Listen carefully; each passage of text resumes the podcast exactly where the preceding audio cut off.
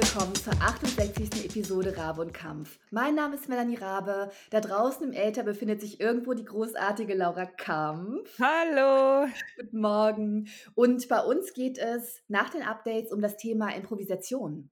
Ja. Davon kann ich, ich ein glaube, Lied singen. Ich wollte gerade sagen, ich glaube, das ist äh, ein Thema, zu dem uns viel einfällt. Mhm. Ähm, aber vielleicht erstmal die Updates. Laura, wie war deine Woche?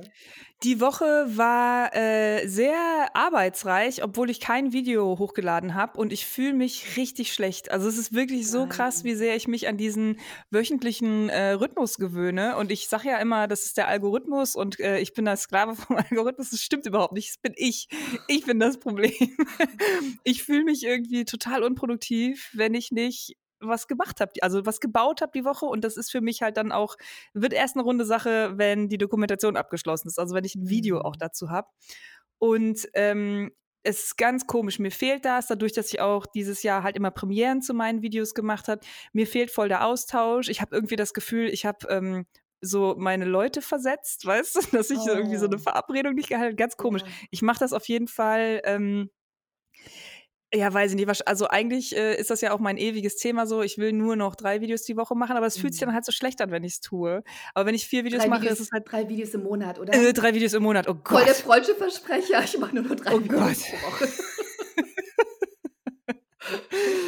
Genau, deswegen bin ich noch so, also ich fühle mich so ein bisschen, als hätte ich irgendwas gemacht, was nicht gut ist. Oh. ich habe so ein bisschen oh. schlechtes Gewissen, ja. aber ähm, ansonsten war das eine sehr, sehr gute Woche. Äh, ich habe viel geschafft. Nächste Woche kommen ja auch eigentlich zwei Videos. Einmal ein Livestream am Freitag. Mhm mit einem sehr, sehr special Guest. Also ich bin ähm, ziemlich aufgeregt, weil live halt äh, eine Maschine präsentiert wird, die ich gebaut habe. Und ähm, es ist dann auch noch einer meiner totalen Helden äh, im Livestream dabei und wir starten mhm. das quasi zusammen. Also es ist ein gesponsertes Video, deswegen äh, etwas größer aufgezogen, als ich das normalerweise mache. Und das wird super, super aufregend. Ähm, einmal, weil diese Maschine äh, ultra gefährlich ist. Wirklich. Was? ja. Oh Gott. Das ist ähm, wirklich das, ist das Gefährlichste, was ich hier in meinem Leben gebaut habe. ähm, also einfach eine sehr kräftige Maschine, die ähm, brennt am Ende. Und das oh wird halt Gott. halt, genau, ich glaube, das wird super cool, wenn das alles so funktioniert, wie ich mir das vorstelle. Aber ähm, Livestream ist natürlich immer aufregend, ja. äh, da will man keinen Quatsch erzählen. Ich bin voll aufgeregt äh, auf meinen Special Guest, den kenne ich zwar schon, aber ich bin trotzdem das so einer aus der Kategorie Helden, wo man immer starstruck ist, wenn man was äh, da mit denen zu tun hat. Ist aber noch geheim, wer das ist, oder? Ey, nee, weißt du, ich sag's einfach, Adam Savage. What? oh mein Gott, wie cool. Okay, ja, krass. voll cool. Ja. Voll cool. Ähm, ich hoffe, dass ich jetzt nicht irgendwie irgendeinen Vertrag gebrochen habe. Ich glaube aber nicht. Ist doch geil. Freuen sich doch, freuen sich doch schon, äh, freuen sich doch alle mehr dann drauf. Also genau, Adam, ähm, der hat ja ewig äh, Mythbusters gemacht. Das kennen ja mhm. die meisten, glaube ich, wo die so Wissenschaftsexperimente gemacht haben. Er war halt auch einer dieser Schlüsselfiguren, die dieses ganze Thema Science, Technik und bla, also dieses Steam-Thema ähm, cool gemacht haben. Deswegen ja. ist er so eine wichtige Figur in dieser ganzen Maker-Szene Szene. Ähm, genau, da freue ich mich total drauf. Wir, ich habe jetzt noch so ein paar Fragen. Wie gesagt, das ist halt eine sehr gefährliche Maschine, die brennt. Da könnte mir keiner besser helfen äh, als er. Und heute Abend haben wir schon einen Call, weil ich noch so Fragen zur Zündung habe. Oh, Laura! Ich lache, aber ich lache, weil ich Angst habe. Ich habe auch Angst. Ich habe auch richtig Angst. Oh Gott. Das klingt ich unglaublich spektakulär, aber auch ja. ähm, Besorgniserregend. ja, ist total besorgniserregend. Am äh, Freitag war Janine hier. Und, äh, nee, Quatsch, am Samstag. Und dann habe ich ihr die mal vorgeführt und auch Janine gefilmt dabei. Und sie nur so, Laura, mach das auch! Oh, oh Gott, was? das riecht wirklich ist richtig gut, ich freue mich. Aber wie gesagt, also die Maschine muss laufen, ähm, die ist halt auch noch interaktiv. Also, äh, bla, ey, das ist, das ist einfach ein Riesenprojekt. Und da gibt es einen Livestream zu, ein Riesenprojekt zu machen, ist eh schon gruselig. Und dann auch noch mhm. live. Äh, ich würde mich auf jeden Fall freuen, wenn ein paar Leute da sind, äh, die den Livestream gucken und mich anfeuern oder ja. mir zumindest beistehen, wenn ich hier Flodderhausen anzünde. Das, das ist, glaube ich, auch einfach versicherungstechnisch ein Problem. wenn du das halt einfach live gestreamt hast und gar nicht mehr rausreden kannst, Ach du weißt grüne Neune, ja voll. Also ich werde den Livestream natürlich auf jeden. Fall gucken, aber ich weiß jetzt schon, dass es für mich so nerve-wracking sein wird, weil ich habe ja eh nicht die besten Nerven. Ich werde das so zwischen, zwischen äh, Mittel- und Ringfinger werde ich durchgucken in seinem Horrorfilm. Ja. mir die ganze Zeit Sorgen machen. Ja, ich hoffe einfach nur, dass es dann klappt, weil ich glaube, das Schlimmste wäre, äh, wenn es dann halt so, ah, Mist, nee, war, hat doch geregnet und die Zündung hat nicht funktioniert oder so. Ich bin auf jeden Fall tierisch aufgeregt, habe aber letzte Woche, ähm, um da mal den Deckel wieder drauf zu kriegen, habe da sehr viel vorbereitet, super viele Tests gemacht. Das hat ist ultra geil. So Maschinenbau an sich ähm, kann ich halt nicht, finde ich aber super, super spannend. Und das ist, mhm. Das ist, da sind so viele Heureka-Momente, wo du irgendwie denkst, ach ja, klar, so funktioniert das, ne? Und äh, wenn man, wenn einem klar wird, wie viele Probleme um einen herum gelöst sind, die man überhaupt nicht wahrnimmt. Weißt ja. du, wie ich meine? Also, das ist so, ich finde Maschinenbau einfach super faszinierend. Äh, auch wenn das jetzt natürlich keine äh, krasse oder sehr sinnvolle Maschine ist. Nichtsdestotrotz ist das halt so ein Berührungspunkt. Ich finde das total cool. Ähm, und Sonntag kommt dann das Video dazu. Also da kann man sich dann den ganzen Bauprozess und so auch nochmal angucken. Super. Und, und sag nochmal, wann genau der Livestream ist, damit alle das sich in den Kalender eintragen können. Ja, ich weiß es äh, leider noch nicht, dadurch, so. dass äh, das mit dieser Zeitverschiebung halt auch so eine Sache ist. Ne? Ah. Ähm, ich würde den ah. natürlich gerne hier schön zur blauen Stunde machen, so um fünf. Ja. Das wäre aber sehr, sehr früh in San Francisco, wo Adam ist. Deswegen so. denke ich, dass es eher so neun wird. Und ähm, genau, dann halt wieder nächstes Problem wie dunkel ist denn das dann? Brauche ich jetzt dann noch Licht? Muss ich jetzt auch noch Licht aufbauen? Oh, oh das sind echt so viele Fragezeichen. Ähm, aber das ist halt immer so ein bisschen die Geschichte mit so, äh, also zum einen gesponserten Videos, zum anderen aber auch, ähm, wenn man Sachen macht, die einfach größer sind als das, was man normalerweise macht. Also, ja, das klingt halt so, als bräuchte du eine riesige Crew, aber Genau, bräuchte ich eigentlich auch. Bräuchte ich eigentlich ja. auch. Ähm, ich habe Gott sei Dank äh, meinen Kumpel hier, der mir auch mit der ganzen Elektrotechnik und so geholfen hat und der ähm, irgendwie alles hat, also Endschalter, irgendwelche Potis und so, äh, den kann ich immer fragen, der hat mir super, super damit geholfen. Ähm, aber eigentlich wäre das wirklich eine Geschichte, wo man ein ganzes Team braucht, äh, wo ich mich dann auch auf das konzentrieren kann, was, was mein Job dann auch ist. Ne? Mhm.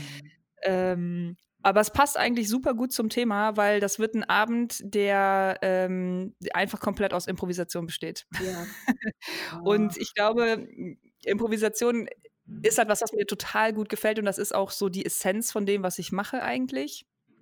Äh, ich merke aber auch immer wieder, dass Improvisation nur dann funktioniert, wenn so ein paar Sachen äh, auf einem festen Fundament stehen. So ein paar Sachen müssen geregelt sein und dann kann man halt abweichen und improvisieren und irgendwie virtuose sein.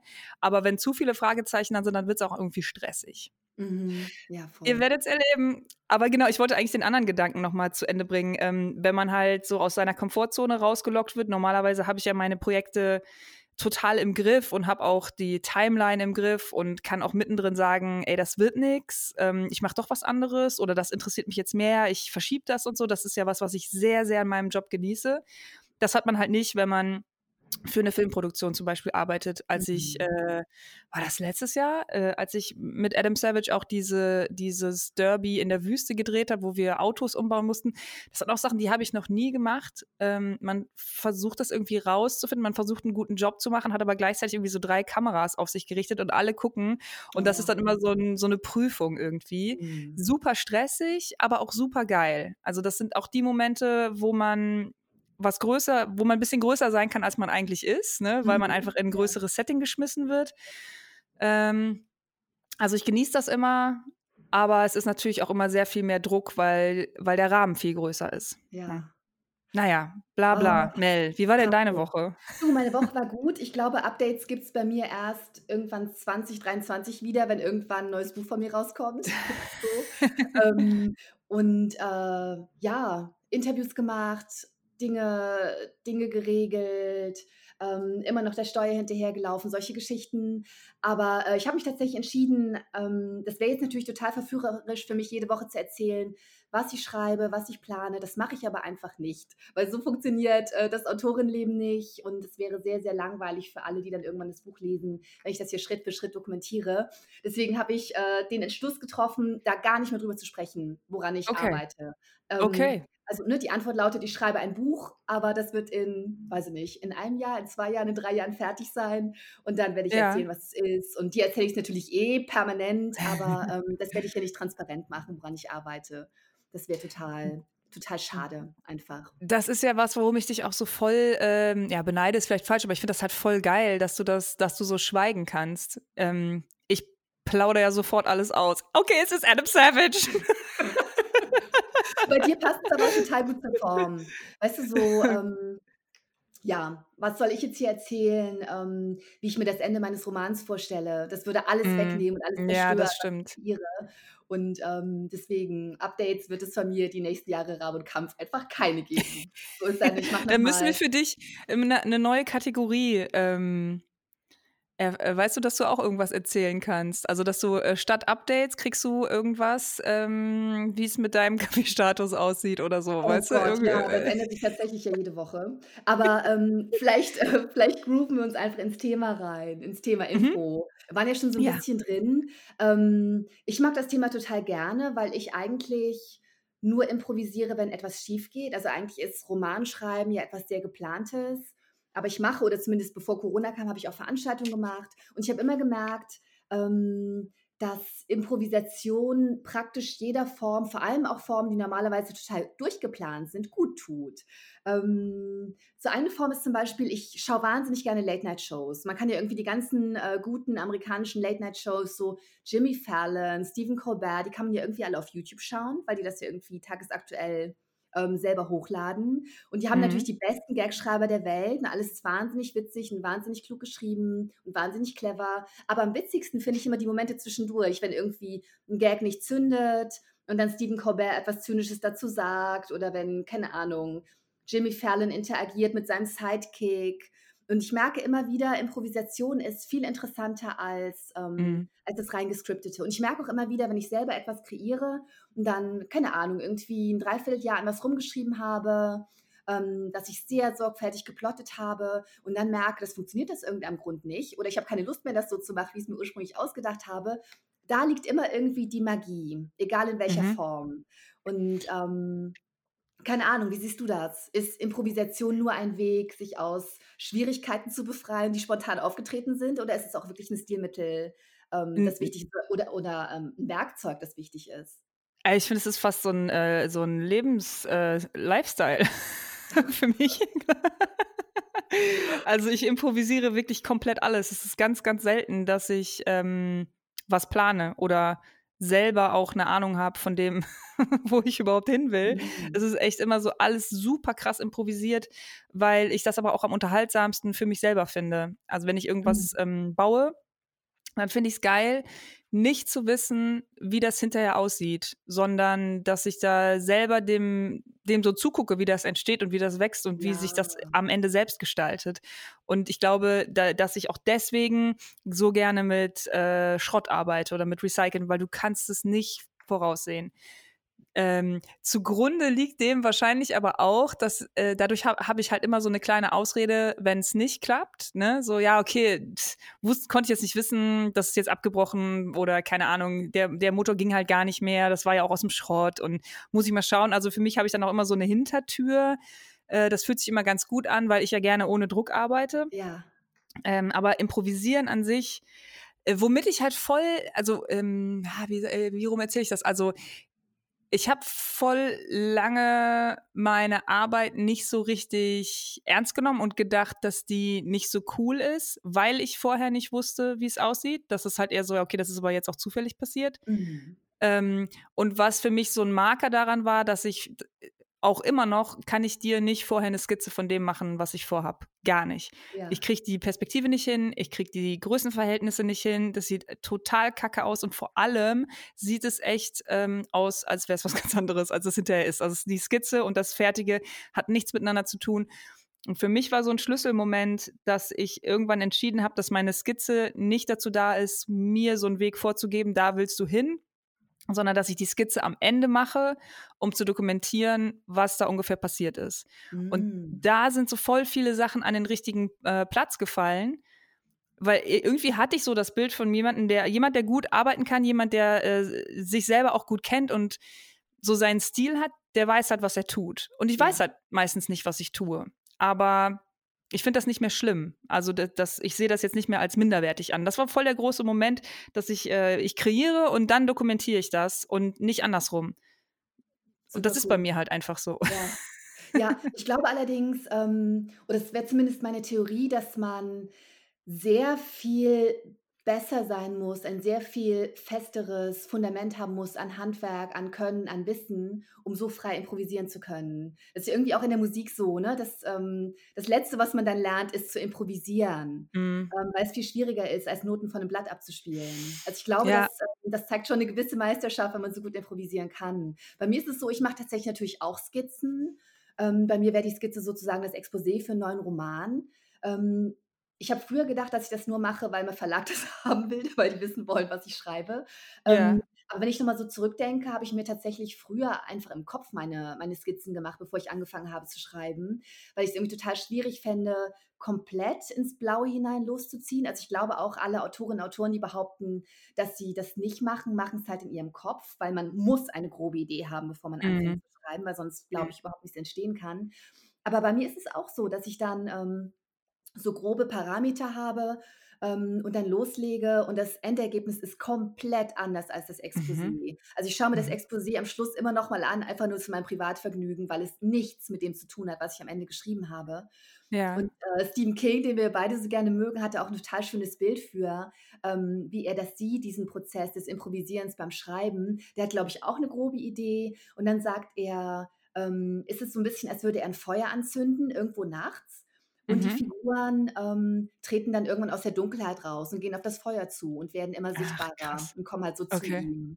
Ja. Und äh, irgendein anderer Autor, ich habe jetzt vergessen, wer das war, beschreibt es so, diesen Akt des Improvisierens, dass er ähm, von der amerikanischen Ostküste zur Westküste fährt, nachts mit einem Auto. Ähm, rund um ihn ist es dunkel, er hat nur seine Scheinwerfer aber das reicht ja. Er muss ja immer nur die paar Meter Weges vor ihm sehen. Den ganzen Rest muss er nicht sehen. Und trotzdem kommt er so langsam, aber sicher von der Ost- zur Westküste. Indem er immer nur das sieht, was gerade ja, die Scheinwerfer ja. erhellen und sich so vorarbeitet. Und das finde ich voll das gute Bild. Bild. Weil man muss nicht alles wissen. Man muss immer nur den nächsten Schritt ähm, wissen, theoretisch. Genau, Genau, und ich glaube, eine grobe Richtung, ähm, das, das hat dann halt immer sehr viel auch mit Gefühl zu tun, ne? Was für eine Geschichte, also bei dir ist ja wahrscheinlich, was für eine Geschichte äh, soll das denn halt grob werden? Und da, dadurch schließen sich ja auch schon viele Sachen aus, ne? Voll. So was ist so der, dieser Aspekt, der, den du da beleuchten willst, um in diesem Bild zu bleiben? Ähm, und bei mir ist das auch äh, so, dass es halt eher was Emotionales ist. Also ich, jetzt mit dieser mhm. Maschine, die ich da baue, da, da, ist halt ein Motor dran, der sieht so aus, wie er aussieht, aber der Motor muss ja halt auch irgendwie gehalten werden. Und wie sieht das eigentlich aus, was das hält? Weil ich habe halt so eine Maschine noch nie gesehen. Und ähm, ich würde total gerne, dass halt auch, dass das geil aussieht, ne? Und äh, da war ich auch so ein bisschen gefangen in meinem Recycling-Ding. Ne? So, ach, ich muss jetzt irgendwas finden, was so ungefähr so hoch ist und dann irgendwie so ein bisschen dreieckig, damit sich das halt auch hält, damit das eine gute Stabilität hat und so. Mhm. Also ich habe halt irgendwie so die, ein Gefühl für die Emotionen gehabt. Das ist so fast so ein bisschen spacig, raumschiffmäßig, wie eine alte Maschine, industriell. So soll das halt irgendwie aussehen. Mhm. Und dann suche ich so nach den passenden äh, Bausteinen dafür, um da, damit es sich richtig anfühlt. Aber ich kann das halt ich kann das halt nie so richtig benennen. Da war ich dann natürlich auch wieder beim Schrotti drüben, so, okay, ich brauche irgendwas, das ist ungefähr so hoch und irgendwie so. Hat er mir tausend Sachen vorgeschlagen, dann so, nee, das ist falsch, nee, das ist falsch, nee, das ist falsch. Und dann, komme ich mir halt auch voll blöd vor und dann irgendwie auch so, boah, Laura, ey, was willst du eigentlich? Das ist ja anderes. Ich will was anderes. Das muss sich gut anfühlen. Da kommt dann auch wieder so das, der, der, das Diva-Ding durch.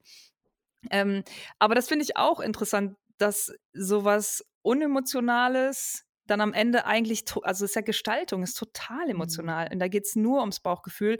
Ähm, und ich glaube, deswegen werde ich da auch manchmal nicht gut verstanden.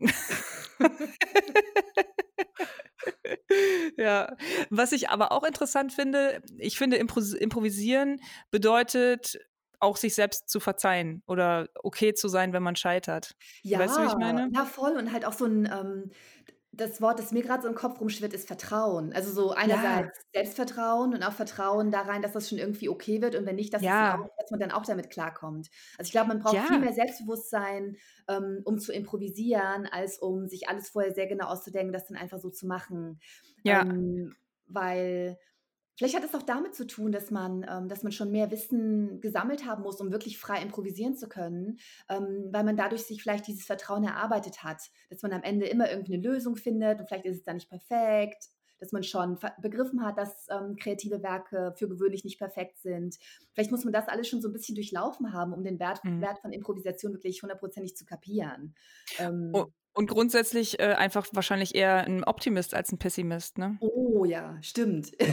Oh Gott, ein, ein pessimistischer Improvisateur wäre unglaublich komisch. Es geht bestimmt schief, aber ich mache das jetzt mal so.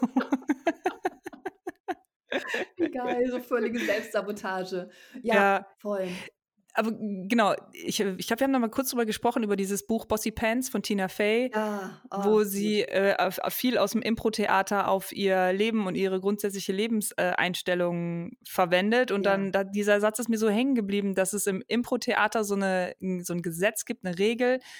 Jemand erzählt was und macht so das Setting für eine Situation und du bist dann dran und musst darauf reagieren, dass du halt mhm. niemals sagst, nee, äh, aber, sondern dass du sagst, ja und. Ja.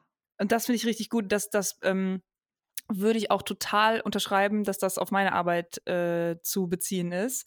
Also diese grundsätzliche Einstellung, ja cool und dann noch das und das und das, als ja. zu sagen, ah nee, oh, nee, wir müssen es anders, komplett alles anders. Also irgendwann kommt ja auch der Punkt, wo man oder eigentlich bei mir ist der Punkt immer direkt von Anfang an, es geht halt nach vorne, es geht halt weiter.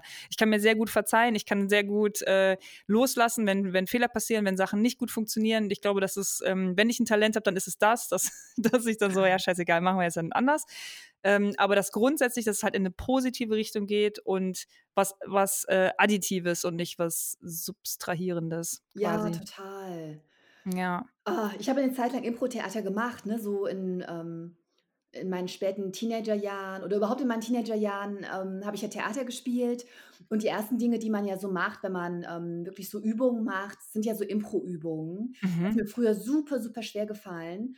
Und ähm, ich habe dann später so, ähm, kennst du so Dinnertheater? Es gab ja so Dinner-Krimi, Krimi-Dinner, solche Geschichten. Ja, ja. Das habe ich eine Zeit lang gemacht. Ja, ich und erinnere mich daran. Mhm, und das ist ja so eine Mischung aus ähm, geschriebenen Szenen, die wirklich genauso funktionieren sollen. Und dann bindet man das Publikum ein und das ist ja immer unberechenbar und dann gehen natürlich Dinge schief und man muss ganz, ganz viel improvisieren. Und da habe ich wirklich gelernt, dass das die Dinge sind, die am besten funktionieren, die am lustigsten sind, die am interessantesten sind ähm, weil es natürlich auch viel echter ist, weil immer genau. irgendwas Echtes äh, passiert, irgendwas Authentisches passiert, was man dann merkt.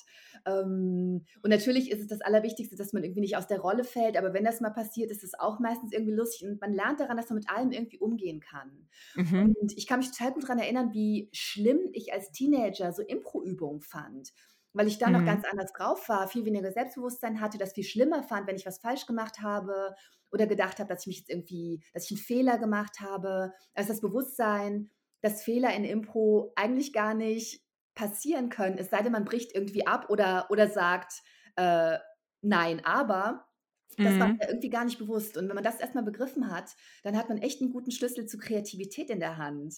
Ähm, mhm. Ja, voll. Weil man irgendwie merkt, dass man sich aus allem irgendwie auch ja, raus, rausdenken, rauswursteln kann und dass das meistens so Happy Accidents das Interessanteste sind. Das finde ja. ich total wichtig. Das würde ich auch total für meine Bücher sagen. Das Interessanteste ist für gewöhnlich nicht das, was ich von Anfang an geplant hatte, wo ich dachte, oh, das ist ein cooler Twist und da werden sie überrascht sein, sondern die Dinge, wo ich echt überlegen musste, ach, das funktioniert ja gar nicht, was mache ich denn jetzt? So. Ja. Das ist eigentlich immer so. Und das ist irgendwie auch so, ein, so eine gute Philosophie des Scheiterns. Dass mhm, man, ja. dass man sich sagt, nee, ich, ich scheitere nicht, sondern ich improvisiere. Genau. Ja, also ich, ich bin auch völlig okay mit dem Wort Scheitern. Ich äh, scheitere ja ultra gerne und das Scheitern und Improvisieren geht natürlich Hand in Hand, ne? Aber auch, auch der Erfolg. Also das ist halt, glaube ich, irgendwie ein ganz gutes Team, die drei. Ähm, sind die ein Team? Ja, oder? Doch, ich glaube schon, ja. Ich überlege gerade, ob Improvisieren irgendwie das äh, Spiel ist und, und Scheitern und ähm, Gewinnen zocken so miteinander, ah, weißt du? ja. ja, vielleicht. Ja, muss ich noch ein bisschen drüber nachdenken, wie das so systemisch ineinander greift. Aber ja. ähm, mehr improvisieren finde ich auf jeden Fall super. Und ich finde, ähm, was mir jetzt gerade auch sehr wichtig ist, wo ich anfange mit einem neuen Projekt, ähm, ist, dass nicht alles für die Augen anderer bestimmt sein muss. Also ich improvisiere gerade auch total viel rum, probiere total viel rum ähm, und finde es auch schön, wenn die Dinge manchmal nicht so zweckgebunden sind. Weißt du, so, mhm. ich schreibe gerade viele Skizzen ähm, und kreiere viele kleine Textbausteine, von denen ich noch gar nicht so genau weiß, ob sie irgendwo reinpassen werden. Ähm, das finde Mhm. ich irgendwie auch manchmal schön in Improvisation, dass man einfach irgendwie ähm, ohne einen sehr konkreten Zweck so rummacht. Ja, ja, total. Ja, total. Das ist ja, glaube ich, auch im Grunde das Interessante an Geschichten im Allgemeinen. Also, das mal so ganz grob gesagt, ist ja zu gucken, wie gewisse Dinge auf gewisse Dinge reagieren. Also ist jetzt völlig gefreestylt, aber das finde, also deswegen finde ich ja Horrorfilme total spannend, so weil Gott, was wäre denn, wenn jetzt Zombies kommen? So, was würden wir denn dann machen? Und dann guckst du halt bei den, den Leuten dabei zu, wie die ähm, in schlechten Filmen dann halt die äh, sich so verhalten, wie man das halt denkt, ne? Ja. Und in, in guten Filmen halt komplett was anderes machen und du denkst so, krass, ja, okay, geil, das ist irgendwie Ja. cool. Das hat mich jetzt voll überrascht. Ähm, und ich glaube dann auch im Impro-Theater, wenn Situationen kommen, das ist ja nun mal die Grundlage davon, dass, wo sich niemand darauf vorbereiten kann, dann sieht man ja einfach eine ganz echte Reaktion. Mhm. Äh, auch wenn das, äh, auch wenn du jetzt eine Rolle von jemandem spielst und das jetzt nicht deine persönliche Reaktion ist, aber es ist dann halt von deiner Vorstellung dieser Rolle die echte Reaktion, wie jemand darauf reagiert, wenn jetzt ein, ein Baum auf sein Auto fällt. Das ist auch hoch, also hochspannend, voll Ja. geil. Ja, finde ich Ja. auch. Weil du gerade Freestyle gesagt hast, eine Form, die ich auch total bewundere, ist, äh, Freestyle im Rap. Oh, ich ja, immer frage: „Wie zum Teufel macht ihr das? Wie schnell im Hirn ja, kann man sein?“ Ähm, voll. wenn man da ein bisschen drüber nachdenkt, ähm, begreift man, dass es natürlich, ähm, nicht diese spezifische Situation eingeübt ist, aber das schnelle Reagieren auf Situationen ist eingeübt und so ein bestimmter Umgang mit Sprache muss schon sehr lange stattgefunden haben und so. Ist irgendwie Mhm. echt so eine so 'ne interessante Form. Ich habe letztens wir wieder bei den Late-Night-Shows. Ich habe letztens ich glaube, das war bei Jimmy Fallon. Ich habe im ersten Lockdown, da habe ich wahnsinnig viele Late-Night-Shows Shows geguckt. Und, ähm, der hatte, äh, Lin-Manuel Miranda da. Das ist der Erfinder von Hamilton, von Mhm. diesem super äh, super coolen, eklektischen Broadway-Musical, das irgendwie primär auf Rap basiert, aber ganz viele Formen miteinander mischt. Und der kommt auch irgendwie vom Freestyle-Rap, was ich gar nicht wusste. Und der hat bei Jimmy Fallon in der Late-Night-Show mit Jimmy Fallon 'n Spiel gespielt. Vielleicht war es gescriptet, vielleicht auch nicht, ist auch vollkommen egal. Die haben halt so bestimmte Begriffe reingespielt bekommen, die überhaupt nicht zusammenpassten, mussten daraus was freestylen zu einem bestimmten Beat, den Mhm. irgendwie, äh, die Band im Studio gespielt hat. Und mir wäre fast der Kopf geplatzt, weil ich das unglaublich finde. Ähm, und ich finde, das sollte man echt mal üben. Also, wenn man in irgendeiner Kunstform, ähm, arbeitet, bei der man das Gefühl hat also, man sollte nicht Freestyle-Rap üben, aber, ähm, Oh wenn man in Gott. irgendeiner Ich kriege direkt so Schweißausbrüche. nein, Nein, ich will das Sorge. nicht. Nein, nein, das wollte ich jetzt nicht verlangen. Aber ich dachte mir gerade, wenn man in irgendeiner Form arbeitet, in der man das Gefühl hat, dass Improvisation überhaupt keine Rolle spielt und auch gar nicht reinpasst, sollte man vielleicht mal überlegen, ob das stimmt. Ob man nicht Mhm. doch, ähm, irgendwie sehr festgefahren ist in dem, was man macht und ob es nicht doch eine Möglichkeit gäbe, hin und wieder zu improvisieren und irgendwelche Muster loszulassen. Ich glaube, das ist auf jeden Fall der Weg, ähm, zu originelleren, interessanteren Dingen, so. Ja, unbedingt. Jetzt, wo wir so darüber reden, denke ich auch, dass ähm, das ein cooles Ziel ist, zu improvisieren. Also ein ein cooles Ziel, weil das sehr viel voraussetzt von Dingen, die ich gut finde. Also eine Mhm. grundsätzlich positive Lebenseinstellung. Ja. Erstmal zu denken, das wird, das, was, also nicht zu denken, was, wenn das nicht klappt, sondern zu denken, okay, geil, ey, was, wenn das klappt, das ist ja der Hammer. Ja. Ähm, und okay damit zu sein, zu scheitern, okay mit seinen eigenen Fähigkeiten zu sein, ähm, okay damit zu sein, nicht alles im Griff zu haben und so Herr der Situation zu sein. Und ich glaube, dass ähm, es aber auch so ein bisschen, man muss so ein bisschen was dafür tun, in diesem Headspace zu sein. Vor ein paar Mhm. Wochen habe ich ja noch erzählt, dass ich jetzt plötzlich äh, voll Bock auf Malen habe, ne? Ja. und war so voll drin. Äh, und jetzt gerade, hab, ich habe da immer noch voll Bock drauf. Ich bin nur voll nicht im Headspace. Ich, ich kann es gar nicht, weil, äh, genau, da ist jetzt halt dieses Video, was, äh, was für mich stressig ist, weil das eine andere Situation ist. Da muss, da muss ich jetzt halt abliefern und so sind so ein paar Sachen, um die ich mich kümmern muss. Also sehr viel Stress und sind also irgendwelche blöden Termine und so, wo ich hin muss. Und in der Zeit, wo ich aber so ähm, Bock darauf hatte und das auch durchziehen konnte, das war so eine krass produktive Zeit. Ich glaube, das waren so zwei, drei Wochen, wo ich einfach fast keine Termine hatte, fast nichts. Das war so, so ein Herbst, äh, alle sind im Urlaub, keiner macht irgendwas. Mhm. Und ich habe äh, einen Patreon-Podcast angefangen, auch so eine kleine Interviewreihe gemacht, ähm, angefangen zu malen, neues Merch designt, alles so aus dem, so ohne Druck und ohne, ähm, wie heißt es denn, so ohne Anstrengung. Es hat einfach alles so passiert. Ja. Und Jetzt gerade könnt, könnte ich das niemals. Also wenn ich jetzt äh, überlege, oh Gott, ich müsste, ich muss ein neues äh, Shirt designen, wird mir direkt schlecht. So, nee, kann ich nicht, kann ich nicht, weiß ich nicht, mir fällt nichts Gutes ein. Also ich glaube, diese in, in diesem Flow zu sein und sich erlauben zu können, improvisieren zu können überhaupt, erfordert auch, dass es einem gut geht, dass man nicht gestresst ist, mhm. dass man da auch mhm. Zeit für hat und so. Das ist, das ist so eine Sache wie Kreativität da kann man leider nicht die Uhr nachstellen, das kann man nicht unbedingt erzwingen. Ja, Aber das voll. ist vielleicht auch, warum ich so, so gerne in der Werkstatt bin, weil da kriege ich das eigentlich immer hin. Es sei denn, ich habe jetzt halt wirklich so einen Zeitdruck, dass ich weiß, ich muss das jetzt heute hinbekommen, weil dann, dann kann ich halt nicht im, wirklich improvisieren. Also ja, Zeitdruck also, ist halt immer ein Killer, aber deswegen baue ich, glaube ich, so gerne, weil ich da fast immer in so einen Flow komme, wo ich sage, okay, ist doch jetzt alles egal, aber das, das wird jetzt richtig cool. Ja, ich glaube halt, ähm, das hat damit zu tun, ähm, Improvisation ist irgendwie absichtlicher Kontrollverlust. Weißt du, so mhm. Kontrolle darüber, wie lange das dauert, Kontrolle darüber, wann das fertig ist, Kontrolle über das Endergebnis. Und wenn man gerade eh ähm, das Gefühl hat, man muss die Dinge sehr kontrollieren, weil man zu wenig Zeit hat, weil irgendwas stressig ist ähm, oder weil vielleicht auch alles gerade sehr chaotisch ist und man dann nicht, jetzt, jetzt nicht auch noch den kreativen Prozess komplett von der Leine lassen möchte, dann ist mhm. natürlich überhaupt nicht der Moment dafür. Stimmt, Improvisation braucht total viel Raum, auch einfach, sowohl zeitlich als auch im Kopf und überhaupt. Geht nicht immer. So. Ja. Ja, aber es Vielleicht gibt ja bei allem so Phasen mhm. und manchmal ist halt auch dann die Phase für, für völlig freie Kreativität und Improvisation und der Trick ist wahrscheinlich zu wissen, wann das gerade angebracht ist und ja. man einfach den Kopf runterhalten sollte und, ja. äh, und den Regeln folgen. Ja. Genau, und der Trick ist, glaube ich, auch zu wissen, dass das wiederkommt. Ja. Also kein Stress machen, so das kommt von alleine wieder, da muss man sich jetzt nicht für anstrengen. Und meistens ist es dann aber auch ja so, im Umkehrschluss, in der Zeit, wo man halt so frei ist und keinen Termindruck hat und improvisieren kann und spielen kann und fängst ein neues Hobby an und fängst an zu puzzeln und so ein Kram.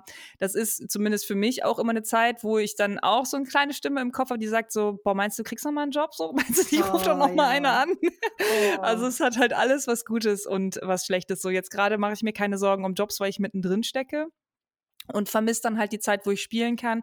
Wenn ich spiele, vermisse ich die Zeit, wo ich äh, Jobs habe und da die Leichtigkeit ist, weil ich weiß, dass ich Kohle verdiene. So, das mhm. also nicht um beides negativ zu sehen, ganz anders, um beides positiv zu sehen. So, ja. jetzt vermisse ich das zwar, aber auch ein geiles Gefühl, dass jetzt die Zeit zum Abliefern ist. Voll. Um das jetzt nochmal so positiv zu Ende zu bringen, Mel. Sehr gut. Also mehr fällt mir gar nicht ein zum Thema Impro. Hast du noch irgendwas? Äh, nee, eigentlich nicht. Ich finde, wir haben aber auch gute Sachen gesagt, um uns jetzt Sehr, sehr gut. Da kommen Boah. wieder ein paar Kacheln für Insta. Stimmt. Ähm, ja. Ich überlege gerade schon ganz panisch, was mein Positives der Woche und mein Shoutout ist. Oh, ich kann, ich, kann, ich kann was richtig Positives der Woche erzählen. Ich, wenn ich das nicht letzte Woche, aber das kann eigentlich nicht sein, äh, weil das ist ja erst am Dienstag passiert. Die Nori hatte am Dienstag Geburtstag. Ah. Ähm, und es ist ja gerade einfach ultra schwierig, ähm, Geburtstag zu feiern. Ne? Und dann ähm, habe ich aber mich daran erinnert, dass ich ja mal richtig lange in der Kneipe gearbeitet habe und habe äh, meinen mein Ex-Chef angerufen und gefragt, ob ich den Schlüssel haben kann für einen Abend. Und der so, klar, kein Problem, hat auch so keine weiteren Fragen gestellt, okay. Und dann habe ich Nuri überrascht und wir waren äh, im L in Ehrenfeld und haben Billard gespielt zu oh, zweit. Oh, beste Kneipe, bester Ort. Beste, beste Kneipe, es war so cool. Es war natürlich alles so ein bisschen weird, weil alle Stühle hoch und irgendwie keine Kühlschränke an, aber wir hatten uns halt ein Sixpack mitgebracht und es war so cool, einfach mal Billard zu spielen. Oh, ein Kneipenabend, und, ähm, schön. Genau, oh. ein Kneipenabend, ohne einen Kneipenabend zu haben, aber immerhin die Location hat halt gestimmt. Und darüber bin ich dann auch wieder so richtig krass nostalgisch geworden und gedacht, ey, das darf nicht sein, dass diese Kneipe ähm, zumachen muss oder so, weil das, ja. die haben es ja wirklich, wirklich schwer. Und das L ist so eine ganz weirde Eckkneipe, ähm, wo 80 äh, Prozent des Floor Spaces ist von so einem alten Billardtisch eingenommen. Also man weiß auch nie so genau, wo man stehen soll. Aber äh, der HD, der Chef da, ist so ein Herz. Das ist so ein guter Typ. Und das ist so eine richtige Kneipe-Kneipe. Da läuft halt irgendwie schrammelige Rockmusik, es stinkt halt irgendwie nach altem Bier, aber es ist halt so voll natürlich und voll authentisch und da will man halt irgendwie, ich will dann direkt immer anfangen zu rauchen wieder, wenn ich da bin. totale Gemütlichkeit. Und deswegen äh, haben wir jetzt geguckt, der HD macht ab und zu so einen Glühweinverkauf. Das ist jetzt auch nicht nur mein positives, sondern auch das Shoutout der Woche.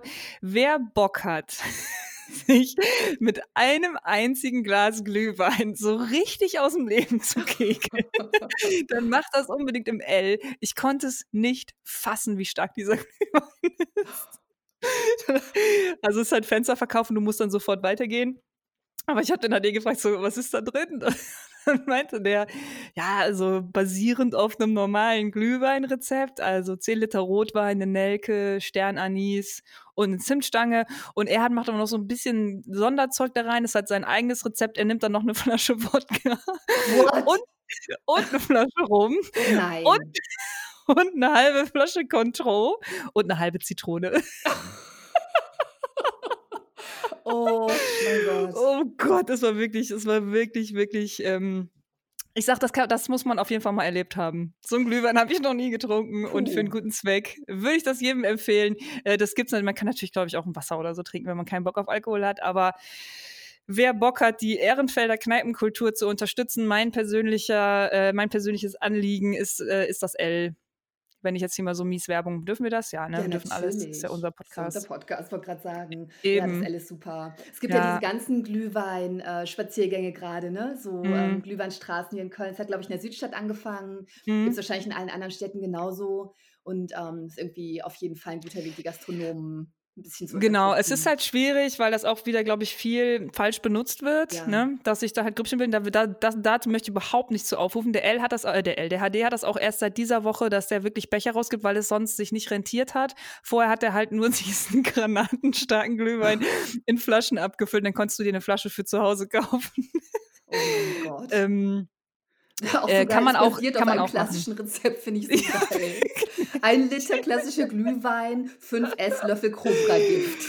Boah, aber wirklich, oh richtig, richtig lustig. Ähm, genau, also äh, kauft dann eine Flasche oder äh, so einfach fünf Euro ins Schwein stecken oder so. Das ist jetzt immer mein schamloser Plug, damit das L weiter bestehen bleibt. Ich habe mir ganz fest vorgenommen, äh, wenn das alles wieder geht, sofern das irgendwann alles wieder geht, äh, sollten wir auf jeden Fall ähm, mal so ein, ähm, so ein Get-Together machen. Mm. Und sagen, ey, komm, nächsten Donnerstag, wir treffen uns im L oder wir treffen uns im Weltempfänger, das ist ja, glaube ich, deine Lieblingskneipe, ne? Ja. Oder eine deiner Lieblingsspots.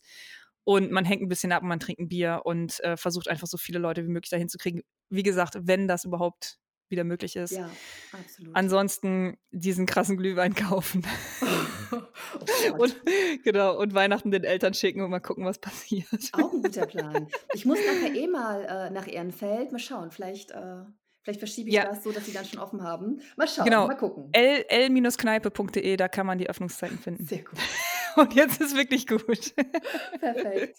Ähm, ja, ist dir was eingefallen? Hm, geht so. Also habe ich letztes Mal schon erzählt, dass ich jetzt äh, quasi offline bin, dass ich äh, Social Media nicht mehr mache, dass ich ähm, gerade totales Digital Detox mache, nachdem ich dieses coole, doch, das habe ich glaube ich schon erzählt, nachdem ich dieses coole Buch gelesen habe. Ähm, warte, wie heißt er?